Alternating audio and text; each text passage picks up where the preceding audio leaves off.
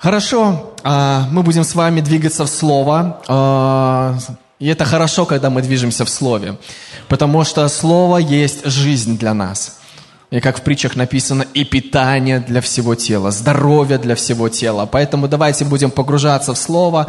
И я думаю, что я очень верю, надеюсь, что вы также будете благословлены этим Словом. И пусть сам Дух Святой, Он раскрывает его, потому что ну, язык, он бывает ограничен, мои мысли бывают ограничены. Не всегда я могу передать то, что Бог хочет передать, но пусть сам Дух просто говорит ваши сердца, когда мы будем читать отрывки из Библии, какие-то истории, разбирать. Э, давайте будем двигаться.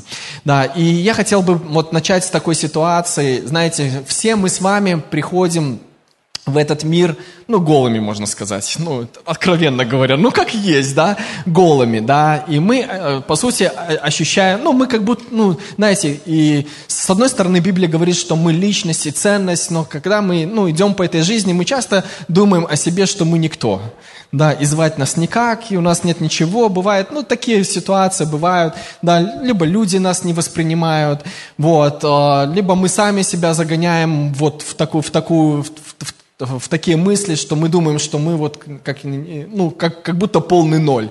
Вот. И тема сегодняшняя, которую я хотел бы с вами э, поделиться, она называется, ну я ее назвал на английском, э, так что простите меня, From Zero to Hero. То есть, ну, в переводе на русский язык это от, геро... от нуля к тому, чтобы перейти быть героем, да. Есть русский аналог э, этого названия, но он мне не очень нравится, поэтому я использовал английский. Русский аналог звучит так, из грязи в князи. Да, вы, наверное, уже догадались.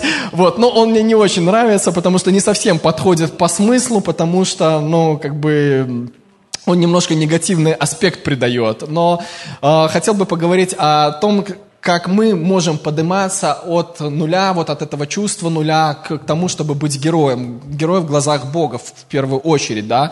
И был один человек, историю которого мы тоже рассмотрим. Знаете, вот я тоже как бы, живя по этой жизни, э, там, учусь, делаю какие-то вещи, но все равно периодически вот впадаю в эти мысли о том, вот, может, я недостоин, может, это что-то. И кажется, чем больше ты знаешь, тем кажется, что чем меньше ты, тебе ощущение, что ты вроде учишься, учишься постоянно, а кажется, что ты меньше и меньше знаешь в этой жизни что-то, потому что чем больше ты начинаешь познавать этот мир, тем больше ты видишь аспектов, которые ты еще не знаешь, и тебе кажется, что ты еще ничего не знаешь.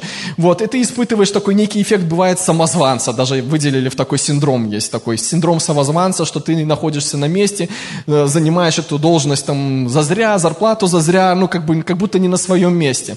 И был один человек, который в Библии, о котором мы с вами сегодня сегодня поговорим, которого тоже никто не воспринимал всерьез. И это, это Давид. Вот. Э, Давид это был тот человек, которого, в принципе, даже ну, родственники, э, они ну, не воспринимали его всерьез. Вот представляете, э, была такая ситуация, когда Бог сказал пророку Самуилу, что я усмотрел себе мужа по сердцу своему, и иди в одну семью и помажь мне его в цари. И вот представьте такую ситуацию. Вот, э, приходит к вам в гости замечательный человек, уважаемый человек, известный человек на обед, ну, уважаемый во всем народе. Вот представляете ситуацию, да? Вот, к примеру, вы получаете телефонный звонок, и вам говорят, я буду у тебя обедать. И этот человек, ну, просто, ну, авторитетный, ну, для вас, по крайней мере, для вас. Можете придумать себе авторитетного человека для вас, да? Вот, э, его зовут вашу семью. И эта семья готовит обед, там готовится, убирают, слуги все копошатся, такое, приходит этот человек, а вас не позвали. Вот представьте, что вы чувствуете, да? И это был такой человек Давид. К ним пришел в семью весьма уважаемый пророк. Всеми, там, всем народом почитаемый и уважаемая личность, а Давида не позвали. Вот. И когда сам пророк зашел к Э, ну, туда, в этот дом, он, когда увидел старшего брата Давида, э, он подумал, да, вот это царь, вот это царь. Вот представляете себе ситуацию, что Давида даже не посчитали достойным прийти на ужин с известным человеком. Его отправили, ну, знаете, он был такой старший, куда пошлют. Вот, он, пригони овец, загони овец, постриги овец, накорми овец, напои овец. Завтра повторяем. Пригони овец, загони овец. Он такой день сурка у него. Знаете, у него, у всех была вечеринка, а у него была вечеринка в стиле Золушки.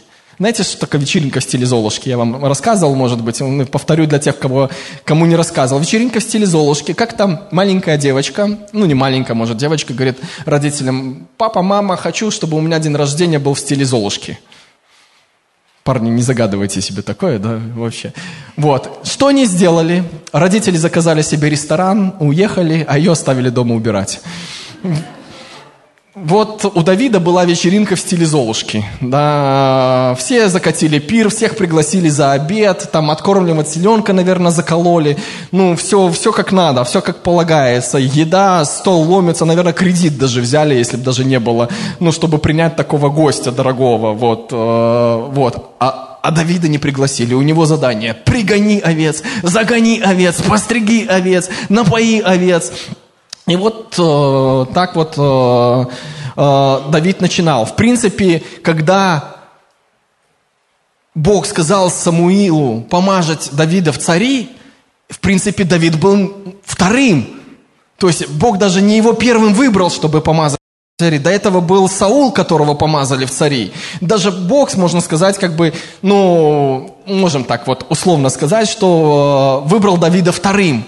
Да, и вот представляете, как бы никто не воспринимал Давида всерьез, но мы знаем, что потом Давид стал человеком, по сути, эталоном царей для всех последующих царей. Когда мы читаем дальше вот э, эти Паралипоменон, царство, вот эти все истории, мы видим, что был такой-то царь, делал хорошо, но написано, но не так, как Давид. И Бог уже потом сравнивал всех последующих царей с Давидом, которого он выбрал. И знаете, что я не знаю, почему Бог выбрал именно Саула первым, э, хотя, знаете, Бог же все наперед знает. Он знает, какие выборы сделал и тот или иной человек, потому что Бог живет как бы вне времени, вот пространство его другое мы до, сих, до конца не понимаем. И он же знает наперед, что сделает каждый человек. И он дает, ну, выбирает Саула первым, чтобы тот э, был помазан в цари. Но так случается, что Саул делает определенные выборы, которые дисквалифицируют его как царя. И я не знаю, почему так Бог сделал, но есть мысль у меня, возможно, она вот, э, скажем так, э, откликнется тоже в вашем сердце о том, что я думаю, э, что Бог поступил следующим образом для того, чтобы мы, когда будем изучать эти истории, сейчас что с вами делаем, изучаем эти истории, увидели, что Бог каждому человеку дает шанс – Каждому человеку дает шанс, хотя знает его выборы. Но все равно дал шанс Саулу проявить себя, сделать, возможно, другой выбор, поступить по сердцу, а не по, по, из-за страха, боязни перед людьми. Но Саул не сделал этого выбора, и поэтому был лишен этой чести. И я точно знаю, что когда Бог стучится в наши сердца, с каким-то делом, это значит, что Бог хочет благословить нас. Когда Бог стучится в чье-то сердце с каким-то предложением, от которого трудно отказаться, это значит, что Бог хочет благословить тебя. Быть может, это дело очень большое, неподъемное. Мы на разных уровнях находимся, и, быть может, ну, эти дела пугают нас. Но если Бог стучится в твое сердце с каким-то предложением, это значит, что Он хочет в первую очередь благословить именно твою жизнь а во вторую очередь через твою жизнь благословить и других. И для многих кажется, что вот этот процесс from zero to hero, из вот этого места ничего в место какого-то величия происходит мгновенно. То есть себе сегодня Бог сказал, завтра это случилось. Но как мы видим в Библии, отрывки, э, э, которые мы изучаем, героев, которых мы изучаем, это занимает достаточно времени. Для Давида это заняло примерно 13 лет. Представляете, срок такой, ну, не маленький. Для Иосифа это заняло тоже 13 лет. Тоже срок такой, ну, не маленький. Это не всегда происходит мгновенно, и чаще всего это не происходит мгновенно, потому что если бы это происходило ну, мгновенно, без подготовки сердца, то мы знаем, что это могло бы быть как фейерверк, который мы наблюдаем на какие-нибудь праздники. Тогда пч, пш, такой пч, но Бог не хочет, чтобы мы были просто пш, пш. Бог хочет, чтобы мы, когда сделали пш, там и остались сиять. Там и закрепились. Поэтому происходит время, когда Бог готовит наши сердца. Это происходило с Иосифом, это происходило с Давидом, это происходило с каждым мужем Божьим, кому Бог постучался предложением, от которого было трудно отказаться.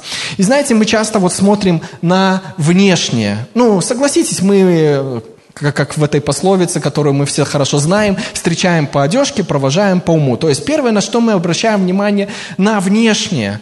И мы часто обращаем внимание на... Ну, мы так устроены, и это то, что первое бросается нам в глаза, но Бог, э, Библия говорит о том, что у Бога немного другая перспектива. Он смотрит на внутреннее. И вот когда э, помазывали э, Саула в цари, у него было такое описание. Это 1 Царств, 9 глава с первого стиха. «Был некто из сынов Вениамина, имя его Ки, сын Авиила, сына Царона, сына Бехорафа, сына Афия, сын некоторого вениаминтянина, человек знатный. У него был сын, имя его Саул, молодой, красивый. И не было никого в израильтян красивее его. Он от плеч своих был выше всего народа.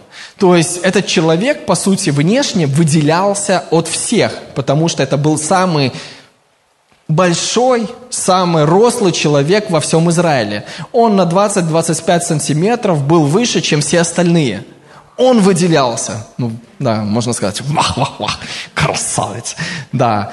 И когда мы смотрим, тоже бывает на какие-то внешние вещи, мы думаем, ну вот точно он призван, ну вот точно помазан, ну вот точно, потому что мы видим больше внешнее, и мы так привыкли смотреть. Но Бог обращает на, на внутреннее. Когда Самуил пришел в гости обедать, когда он увидел брата Давида, тоже красавец, тоже молодой, тоже сильный. Он подумал, ну точно это царь. И Бог говорит, не-не-не, подожди, это не он. Приводят второго брата, он говорит, ну это точно царь. И Бог говорит, не-не, нет, это не так. Я смотрю по-другому, я смотрю на сердце. И знаете, чтобы нам войти и исполнить наше призвание, нам надо, чтобы наша внутренняя сила и красота была больше внешней чтобы наша внутренняя сила и красота была больше внешней. И знаете, я даже немножко думаю, что это не совсем даже правильно войти в призвание. Сам термин, как мне кажется. Вот я, ну, к примеру, вот я беру, решаю, я сегодня вхожу в призвание, делаю вот шаг, все, я в призвании. Но так не работает. Так не работает. А, призвание связано с трансформацией нашей личности, нашего характера, нашего сердца. Это то же самое, как войти в Царствие Божие. Мы не можем просто купить билет и войти в Царствие Божие. В Царство Божие мы попадаем только родившись. Это связано с трансформацией нашего сердца, с нашими выборами и с нашей верой. Мы принимаем решение откликнуться на Божий призыв. Бог делает чудо с нами. Мы перерождаемся духовно и входим в Царство Божие. То есть мы как бы, ну, рождаемся в нем. То же самое в призвание. Мы в призвание, по сути, не входим, мы вырастаем в призвание мы изменяемся, и мы не, ну, призвание, по сути, оно дается нам Богом, оно непреложно. Дары и призвание, оно непреложно. Мы рождаемся уже с предназначением или с призванием. Ты уже сегодня находишься в своем призвании, но исполняешь ли ты свое призвание или нет, это уже другой вопрос. Но оно непреложно для тебя – и чем больше ты растешь, чем больше ты возрастаешь в Боге, тем больше сила призвания, которая на тебе, она начинает проявляться в твоей жизни. Мы не просто входим в призвание, мы вырастаем в него, потому что это связано с изменением нашего сердца и нашего характера. Есть мнение, что когда Бог сказал Самуилу помазать Давида в цари, тот еще не родился. Ну, есть так, такая версия. Я точно не знаю, пытался высчитать по Библии, но очень мало исходных данных, поэтому ну, не могу вот э, опереться только вот на Библию в, в этом вопросе. Нету данных э, о том, чтобы высчитать, когда Бог призвал Давида. Вот, есть версия, что уже Саул э, правил, и Давид был, ну, точно Саул правил э, на втором году Саула, слово пришло э, к Самуилу. Но данных, вот когда Давид появился, ну, не сильно нету, но не будем на этом сильно заострять внимание. Но вот очень интересный есть стих, который сам Давид писал. Это Псалом 138, 15 стих. Псалом Давида. 138.15. «Не сокрыты были от тебя кости мои, когда я созидаем был в тайне, образуем был во глубине утробы. Зародыш мой видели очи твои, в твоей книге записаны все дни для меня назначенные, когда ни одного из них еще не было».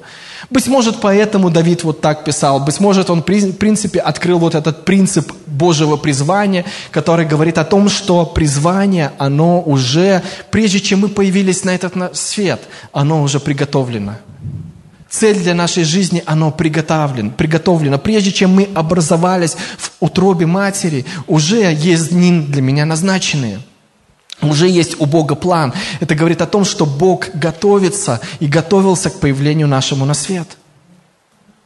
Он готовился к этому. Он ждал нашего появления на свет, потому что у Него есть план для нас. У Него есть добрые намерения для нас. Давайте еще почитаем а, Ефесянам 1 глава, 4 стих, современный перевод. Ефесянам 1 глава, Четвертый стих. «Через Него Бог избрал нас еще до сотворения мира, чтобы мы были святы и непорочны перед Ним». То есть мы видим, что еще до сотворения мира Он избрал нас для определенного дела. И вы знаете, что святость, слово святость греческого переводится как отделение для чего-то. То есть это быть отделенным от чего-то, для кого-то или для чего-то. И вот когда мы читаем тоже Ветхий Завет, там видно было, что израильтяне там что-то завоевали и, говорит, и посвятили они это Господу. И вот когда мы читаем новый русский перевод, э, там есть сносочка такая. Я вот обычно люблю эти снос, сносочки открыть, почитать, что это значит. И в Ветхом Завете э, это значит следующее. Посвятить что-то Господу, это предать это огню или полному уничтожению. И посвятили они вот эти там животных, эти золотые сосуды, все богатство Господу. Это сделали, ну, они полностью уничтожили это, чтобы ни один человек больше не воспользовался этим, что это полностью как бы принадлежит Господу. И вот э, сегодня, конечно, слава Богу, нам не нужно себя предавать огню полностью, вот, э, другой принцип, но похоже, что-то есть для нашей жизни, что мы отделяем себя от чего-то для Божьей работы. И это есть вот э, быть святым. Святым быть, это быть отделенным от каких-то вещей, которые Богу не нравятся, для тех вещей, которые Богу нравятся. У каждого есть призвание, есть предназначение.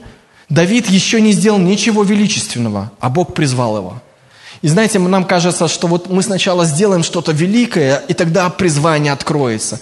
Мы достигнем каких-то вершин, выгрузим флаг там на Эверест, и тогда точно Бог позовет и постучится и скажет, молодец, теперь ты готов. Вот. Но Давид еще ничего не сделал. Он был старшим, куда пошлют. Выведи овец, покорми овец, постриги овец, заведи овец. На следующий день Выведи овец, покорми овец, попои овец, заведи овец. Ну, день сурка у Давида был такой, знаете, связан был с овцами. Вот, он еще ничего не сделал, но Бог увидел его сердце, и Бог призвал его. И знаете, может быть, мы с вами даже и не первый выбор Бога, но есть то, что Богу в нас нравится. Есть то, что Богу в нас нравится – Бог видит определенные таланты, дары, которые Он заложил. Он видит наше сердце. И Бог ищет людей, которые откликнутся для Него, откликнутся, откроют свое сердце для Него, чтобы впустить Его для сотрудничества. И как мы с вами говорили, что есть вот разница, вот призвание, оно есть у всех. И давайте мы почитаем, как происходило ну, вообще призвание Давида. А, это 1 Царь 16 глава с 13 стиха и ниже. 1 Царь 16 глава 13 стих и ниже. «И взял Самуил рог с Иелеем и помазал его среди братьев его. И почевал Дух Господень на Давиде с того дня и после. Самуил же встал и пошел в Рам». И знаете, есть вот огромная разница между тем, чтобы быть призванным и быть отделенным для служения. Призваны мы все с вами – но каждый из нас определяет ту степень отделенности для чего-то большего, для, для Божьего дела. Все мы с вами призваны, и есть большая разница между быть призванным и отделить себя для какого-то Божьей работы, для какого-то Божьего дела. И вот тот момент, когда Давида помазали, он начал быть отделенным, отделенным для Бога. Подобную ситуацию мы тоже наблюдаем с учениками Иисуса. Они постились и молились, и в какой-то момент Дух Святой сказал, отделите мне Варнаву и Савла для дела – то есть у них уже было призвание, они уже двигались там в служении, в работе своей какой-то, там кто-то чем-то, может, каким-то ремеслом занимался, но пришел момент, когда Дух Святой говорит, отдели, отделите мне Варнаву и Савла для дела, которое я приготовил для них. То же самое происходит в нашей жизни, когда мы слышим призыв от Бога, у нас стоит выбор, что мы будем делать, оставаться призванным или перейти уже в более другой уровень, отделить себя для какого-то дела. То есть к каким-то вещам возможно сказать «нет», чтобы сказать вот этим новым вещам «да». Потому что ну, время у нас всего 24 часа в сутки. Нам, конечно, хочется, чтобы было 25, вот, э, может быть, все 30, вот, потому что не вкладываемся, и 18 из них на сон, потому что хочется выспаться наконец-то, да, вот, э, но 24 часа в сутки. Кстати, есть такой э, факт, как-то прочитал астрономический, что Земля, она со временем, ну, в принципе, замедляет свой ход, поэтому со временем сутки становятся как бы длиннее. Но это незаметно для нас, потому что там 0,0002 секунды в год, вот, э, что, опять же, скажем так, бросает тень на теорию эволюции, потому что за то время, которое существует Земля по теории эволюции и той скорости вращения с этим замедлением, Земля бы уже стояла, вот, а не вращалась за, за, за, за 7 миллионы лет.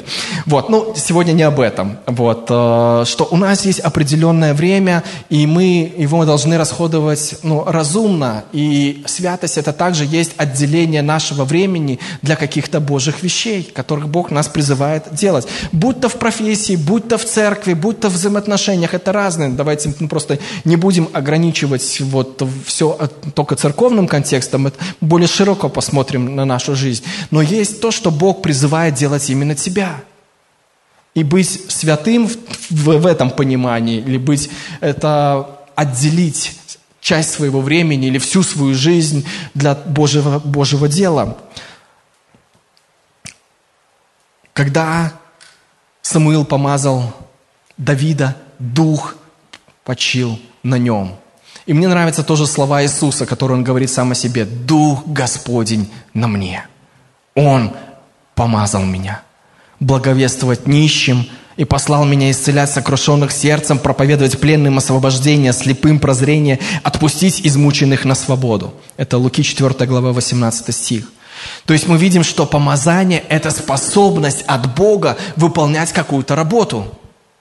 Иисус говорит, Дух Господень на мне, Он помазал меня для такой-то работы. И почил Дух на Давиде, это значит, что Дух Господень начал отделять его или снабжать его тем необходимым для выполнения определенной работы. Я даже тоже использую эту молитву, как-то открылась она мне, не помню, через какую-то проповедь, слово или вот просто читая Библию, о том, что тоже мы можем тоже молиться этой молитвой. И достаточно часто перед тем, как начать свой рабочий день, я включаю там свой компьютер, я работаю за компьютером и говорю, Дух Господень на мне. Он помазал меня делать мою работу таким образом, каким мир еще не знал. И я молюсь так вот такой молитвой, чтобы Дух Господень, подключаю помазание Божие для выполнения своих рабочих обязанностей, потому что я не все знаю. В профессии, мне кажется, я все изучаю, изучаю, а там что-то все новое появляется и появляется. Я не успеваю эти книжки читать по 500 страниц и выше. Вот, они ж не пишут меньше почему-то.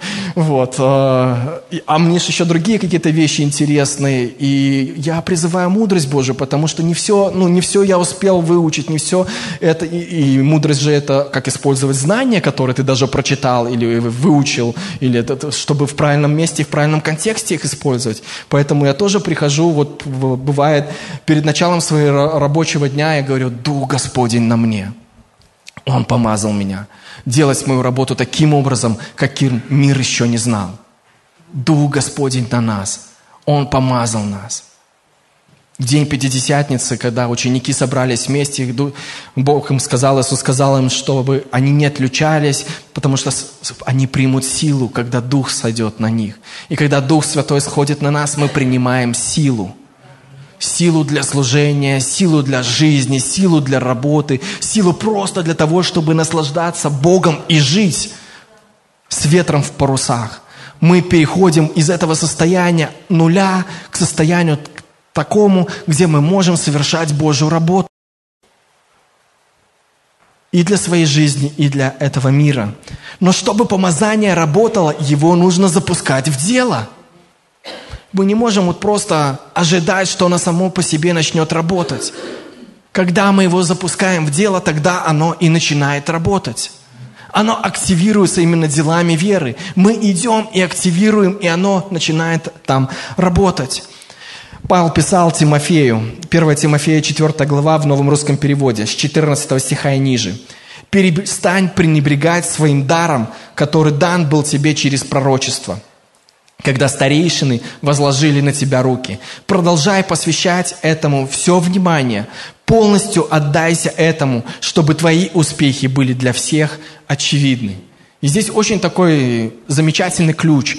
Продолжай посвящать этому все внимание, Полностью отдайся этому, чтобы твои успехи были для всех очевидны. Чтобы не надо было говорить о том, что я вот такой-то, такой-то классный, там у меня классно получается. Твои дела, чтобы говорили за тебя. Чтобы твои дела говорили за тебя, чтобы твой успех был для всех очевиден, что именно Бог произвел эту работу. Но для того, чтобы это произошло, Павел говорит Тимофею, уделяй этому внимание. Посвящай этому время. Развивай этот дар, который был получен тобою через пророчество, через возложение рук. От самого Господа, как Павел говорит, я от самого Господа принял призвание. Такое тоже может быть. Но этому надо внимание. Надо вкладывать туда, чтобы потом это ну, достигло такого пика или такого масштаба, чтобы твой успех был для всех очевидных.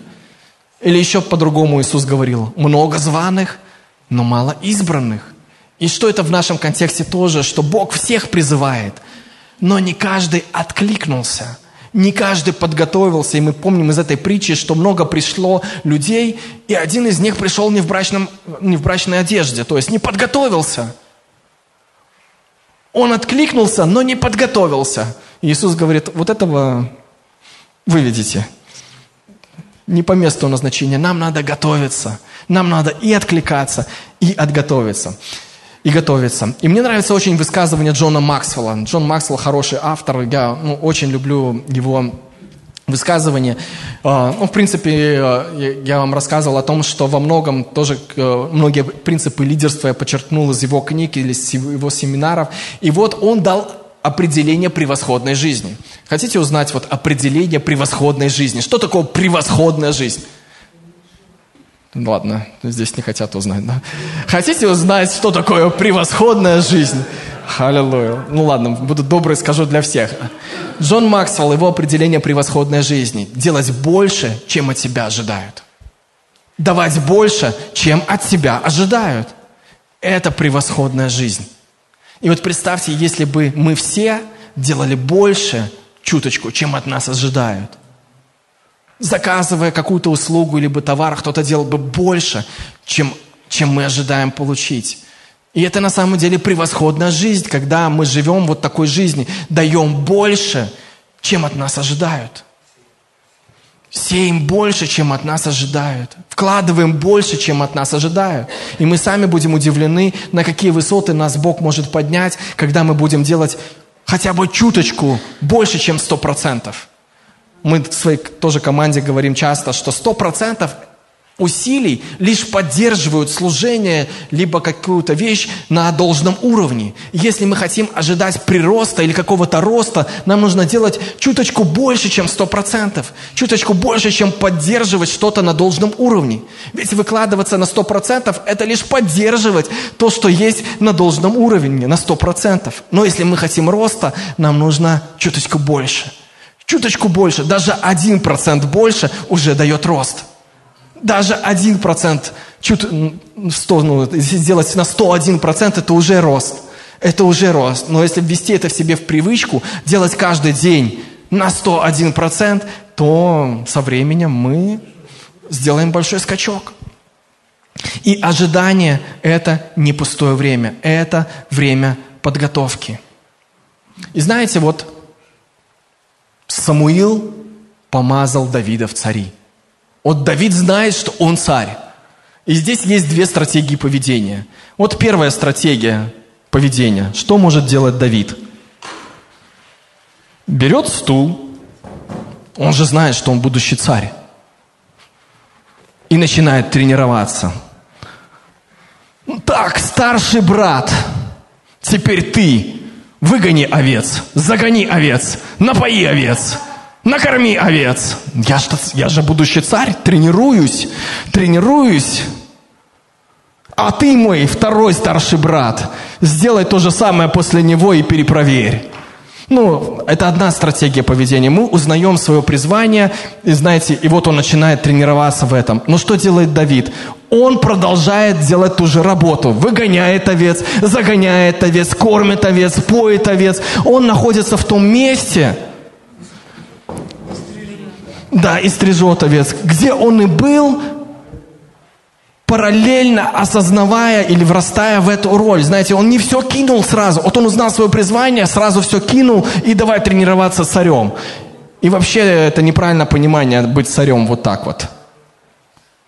Это неправильно. Бог говорит, что кто хочет быть высоко, научись служить.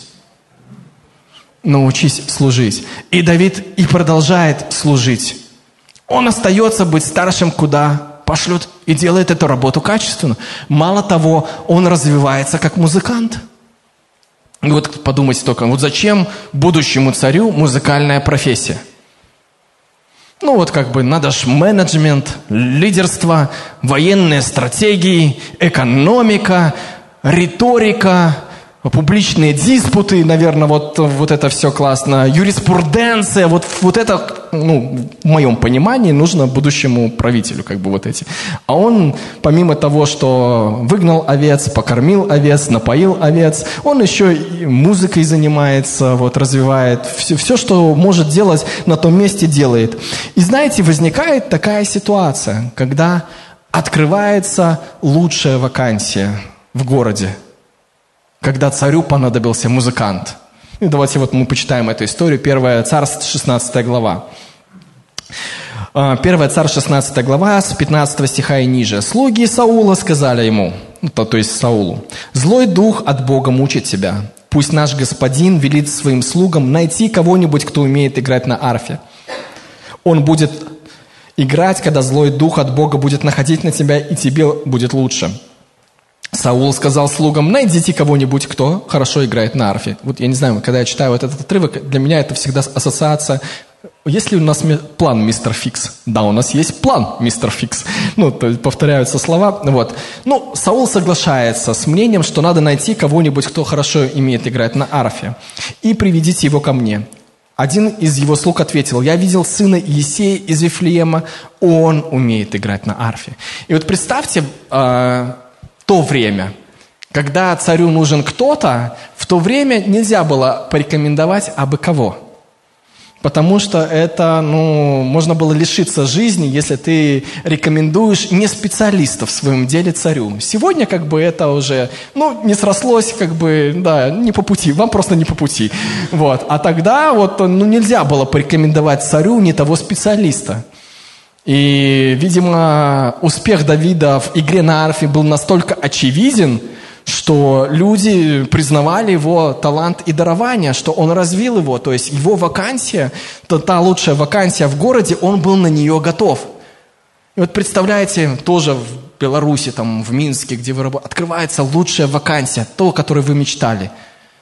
А там раз, английский надо знать. И вы такие, ну что ж такое, опять этот английский там или еще что-нибудь. Вот, э, надо готовиться к тому, что когда предоставится шанс войти в него, войти в него. И Давид оказался по провидению Божьему готов к этому шансу. готов взять в эту вакансию. Но мало того, что у него были вот эти основные навыки, которые в профессиональной деятельности называются hard skills. Сегодня у нас уроки английского, да? То есть такие вот основные навыки. Он хорошо играл на арфе. Мало того, а что о нем написано, он храбрый человек и воин – благоразумен в речах и хорошо выглядит. То есть soft skills есть у него такие дополнительные навыки, которые очень полезны в трудовой деятельности. То есть он не только хорошо делает свою работу, так он еще и храбрый человек и воин, он еще хорошо разговаривает и хорошо выглядит, что тоже навык хороший.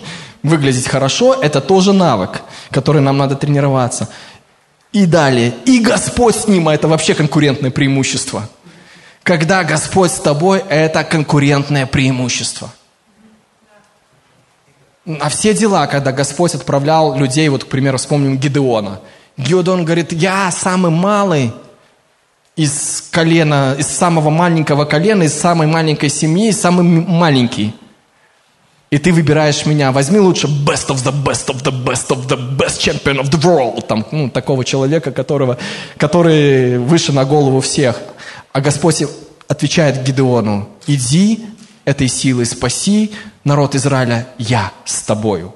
Когда Господь с тобою, это конкурентное преимущество. Быть может, у тебя не хватает всей квалификации, всех знаний, каких-то вещей, но когда Господь с тобою, у тебя конкурентное преимущество – и нам надо тоже верующим о себе так думать, что когда Господь со мной, у меня конкурентное преимущество. Бог дает мне расположение людей, где бы я ни находился. Бог дает успех делу рук моих, где бы я ни находился, потому что я уповаю на Бога. У меня с Ним завет, у меня конкурентное преимущество перед людьми, которые не знают Бога. Когда Моисею Бог сказал, выведи народ из Египта, Моисей сказал, так я это и, сказать-то не могу, у меня язык там не говорит. А Господь говорит, выведи, даю тебе Аарона в помощники, я буду с тобою. И когда Господь с тобой, у тебя все получается. Когда Господь с тобой, у тебя все получается, у тебя все получится. Потому что это твое конкурентное преимущество. Это наше с тобой конкурентное преимущество. У нас есть вот эти hard skills, основные навыки, эти soft skills, которые мы развиваем, чтобы быть полезными, чтобы Бог мог в разных вариантах использовать нас. Но наше основное конкурентное преимущество – это то, что Господь с нами. Когда Давиду приходили разные ситуации, он всегда говорил о том, что у меня завет с Богом, потому что я потомок Авраама, Исаака, Иакова. У меня завет – Давид явился Саулу и поступил к нему на службу. Саул очень убил его, и Давид стал одним из его оруженосцев. Саул послал Иисею, сказать Иисею, то есть отцу Давида, «Позволь Давиду остаться у меня на службе, потому что я им очень доволен». Вот представьте, царь говорит, «Я им очень доволен». Но мы можем сделать анализ себя. А говорит ли наш пастор, наш служитель, наш работодатель о нас, вот я им очень доволен. Потому что у него и это есть, и это есть, и Господь с ним. Я им очень доволен. И нам надо быть такими людьми, о которых тоже такая репутация, что нами очень довольны, потому что у нас и это есть, и это есть, и Господь с ним. Когда мы нанимаем людей, тоже если мы работаем э, работодателями, мы тоже хотим быть с такими людьми, которыми мы могли бы хвалиться, которых мы, о которых мы бы хотели сказать, я ими очень доволен, моя команда просто best of the best, лучшие из лучших. Нам надо быть такими людьми. И у нас есть от Бога, скажем так, привилегии и способности быть такими людьми. Бог нам дал разум, дал нам способности к познанию этого мира. Верный в малом, он верен и в многом. Все начинается с маленьких вещей. Начинается с нашей комнаты, с нашего распорядка, с нашей семьи, с общения, с маленьких поручений и задач. Когда мы живем превосходной жизнью, то есть делаем больше, чем от нас ожидают, тогда Бог нам позволяет войти в большее. В большее. И, там, и на том месте, когда мы делаем больше, чем от нас ожидают, Бог нам дает еще большее, потому что мы, скажем так, осваиваем эту территорию, осваиваем еще больше, и Бог нам дает больше. И когда Давид потом сражался с Голиафом, он выбрал то вооружение, которое было привычно для него. Он взял пять камней – и пошел сражаться, потому что он, ну, прощая его было тем инструментом, которым он владел в совершенстве, наверное, вот когда защищал э, стадо от э, тех или иных неприятелей, он взял пять камней, и некоторые люди гадают, почему он пять взял, что вот за такое число пять. Есть две версии, расскажу вам и первую, и вторую. Первая версия, Давид был не уверен, что одного камушка хватит. Вот, и поэтому взял четыре запасных, чтобы сразиться с Голиафом. Ну, мало ли всякое бывает, да, там один промажет, с одного не попадешь, или одного недостаточно будет. Это одна версия. Вторая версия то, что у Голиафа было еще четыре брата, таких же рослых, и, это, и он взял еще по запасному для них. Мало ли они начнут вступать в бой, вот, чтобы их тоже э, сразить. Вот. Какая вам версия нравится, такую используйте. Можем две использовать, да. Вот. Ну, точно об этом не сказано, но, возможно, поэтому. И знаете, вот в какой-то момент жизни, э, вот когда э, э, Давид сражался с Голиафом, и Голиаф, ну, знаете, он тут тоже фигура уже метафорическая даже местами. Э, ну, с одной стороны, это реальная личность, с другой стороны, мы уже переносим, скажем так, Голиафа на другие сферы. Э, его, как бы, говорим, что э, Голиаф – это некая проблема, с которой мы сталкиваемся в жизни. И что происходило в жизни вот израильского народа? Э, э, однажды вот э, как раз таки войско филистимское вышло воевать с Израилем, и Гляв был тот человек, который 40 дней просто говорил слова неудачи в их жизни. По сути, Голиаф, знаете, в нашей жизни может сегодня выступать, это как рупор плохих новостей. Вот он 40 дней просто говорил, ты никто, ты ничто, у тебя ничего не получится, звать тебя никак, ты полный зиру, нет, хуже того, ты меньше, чем зиру. И вот такие вот слова, ну я просто подбираю более литературные, я не знаю, какими словами там Голиаф говорил, но Библия говорит, что он не стеснялся в выражениях унижать народ израильский. И Голиаф – это как рупор плохих новостей, который может тоже стучаться тебе в жизнь, в мысли, э, чтобы тебя просто обезоружить, чтобы тебя, скажем так, остановить, чтобы тебя втоптать в этот ноль. Но Бог хочет, чтобы ты не был нулем. Бог хочет, чтобы ты был героем в сражении с Голиафом. И уверенность в Боге, в завете, который Бог дает, это и было конкурентным преимуществом Давида, когда он сражался с Голиафом. Когда Голиаф говорил, я там такой-сякой, у меня меч, у меня копье, я там с детства тренированный, а Давид ему говорит, а у меня завет с Богом. И это мое конкурентное преимущество. Но была ситуация, когда Давид мог и не сражаться с Голиафом. Представьте себе, по поручению отца он приходит проведать своих братьев – он не знает, что там Голиаф, он пас овец, но отец поручил ему другое задание. На этот раз у него день сурка закончился, он пошел относить еду своим братьям. Вот. Приходит туда, а видит Голиаф, рассказывает плохие новости о том, какой у них будет конец, и о том, что они все будут рабами. И он говорит, а что будет тому человеку, который этого необрезанного завалит?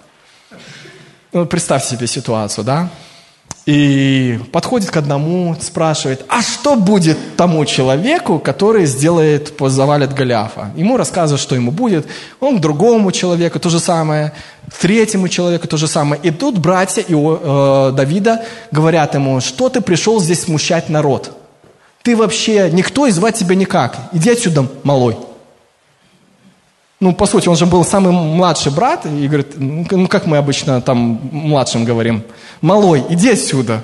Сейчас взрослые здесь разбираются, да? Вот. И что мог сделать Давид в этой ситуации? Он мог сказать, ну и все, пойду я от вас. Как бы обидеться, сказать, вот все, скинь эту гегемонию старших братьев, этих абьюзеров, узурпаторов, угнетателей, вот, соберем коалицию младших братьев, младших сестер и вообще просто, и будем обижены, вот. Нет, что Давид отвечает? Это все слова. А что сделают тому, кто завалит этого необрезанного? Знаете, и Давид мог остановиться именно в той точке, когда его обидели. И мог уйти, развернуться домой и так не принять участие в одном из главных сражений его жизни. Просто потому, что он обиделся. Просто потому, что кто-то попытался ну, скажем так, уколоть его сердце. Но его сердце, оно было предано Господу. Его сердце было защищено именно упованием и любовью Бога и Его заветом. Поэтому это его не тронуло. Но он мог бы вот на, на ровном месте обидеться, пойти домой, и не было бы сражения с Голиафом, и Голиаф бы завоевал народ израильский, и не было бы ничего, и мы бы читали, возможно, другую историю, если бы Давид обиделся. Но Давид не обиделся. Он продолжал делать то, что ему было открыто, продолжал делать свое призвание. И знаете, он не отступил, он не позволил разочарованию остановить его. И Самуил, вот тот пророк, который помазал Давида, знаете, он тоже имел риск остановиться и застрять. Вот когда э, Самуил помазал Саула в цари, знаете, он сделал то, как Бог ему велел. Вот на самом деле, Бог же сказал, помажь Саула в цари. Он так и сделал, но дело не сработало. И вот бывало ли в вашей жизни, что Бог вам говорил сделать что-то, вы это делали, но дело не срабатывало. Потом вы снова получали какое-то дело от Бога, вы делали, и оно снова не срабатывало. И снова получали слова от Бога, делали эти дела, и они снова не срабатывали.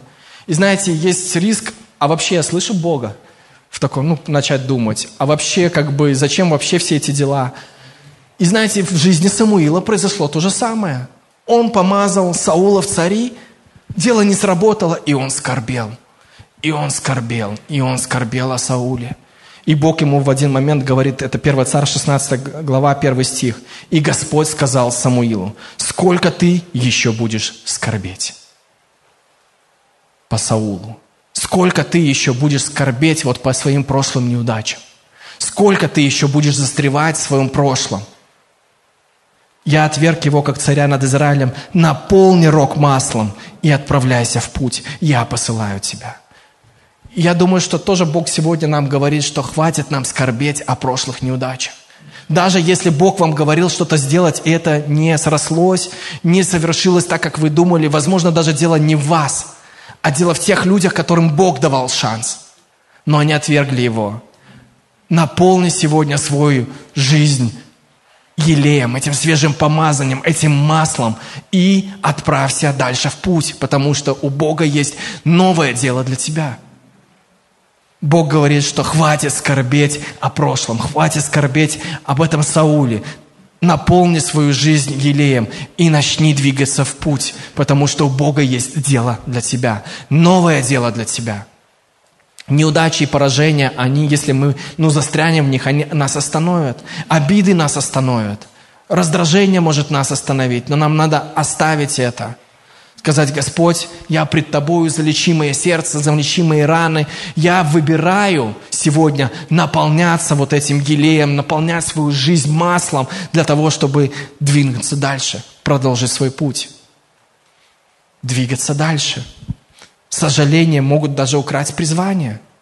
Поэтому нам надо оставить эти сожаления, поплакаться немножко и наполнить нашу жизнь новым елеем. И Давид, он, когда пришел к своему главному сражению жизни, он, когда один из аргументов, который он говорил э, царю Саулу, тогда еще царю Саулу, о том, что, почему он может это сделать, он сказал, что у меня уже был подобный опыт. Когда мы читаем, он говорил, что у меня бывало. И лев, и медведь уносил овцу из стада моего отца, а я гнался за ним, догонял его, Представьте, догнал медведя или льва с овцой. Вот представьте себе физически, возможно ли это? Это только в помазании Божьем возможно. И разрывал ему пасть. Это возможно только в помазании Божьем. И он говорил, что у меня бывало. Это не первая моя битва, которую я встречаюсь. Поэтому Давид пришел к одному из главных своих сражений своей жизни, подготовленным даже больше, чем достаточно подготовленным больше, чем достаточно. Поэтому и нам с вами нужно готовиться к нашим сражениям жизни и готовиться больше, чем этого надо будет, больше, чем достаточно. И мы видим, что в какой-то момент, вот после сражения с Голиафом, тот, кого все считали zero, стал просто hero для всего народа. Начали ему слагать песни, начали петь дифирамбы. Вот. Он стал национальным героем, который освободил народ Израиля. Но то, что нравится в Давиде, в то время, в тот момент, он всю славу и честь он отдавал Богу, потому что он понимал, что это не его сила и не его способности, но Дух Господень, который на нем. И сейчас на нас также Дух Господень на нас. Он помазал нас для того, чтобы мы жили и делали нашу работу на том уровне, на котором мир еще не знал. Аминь.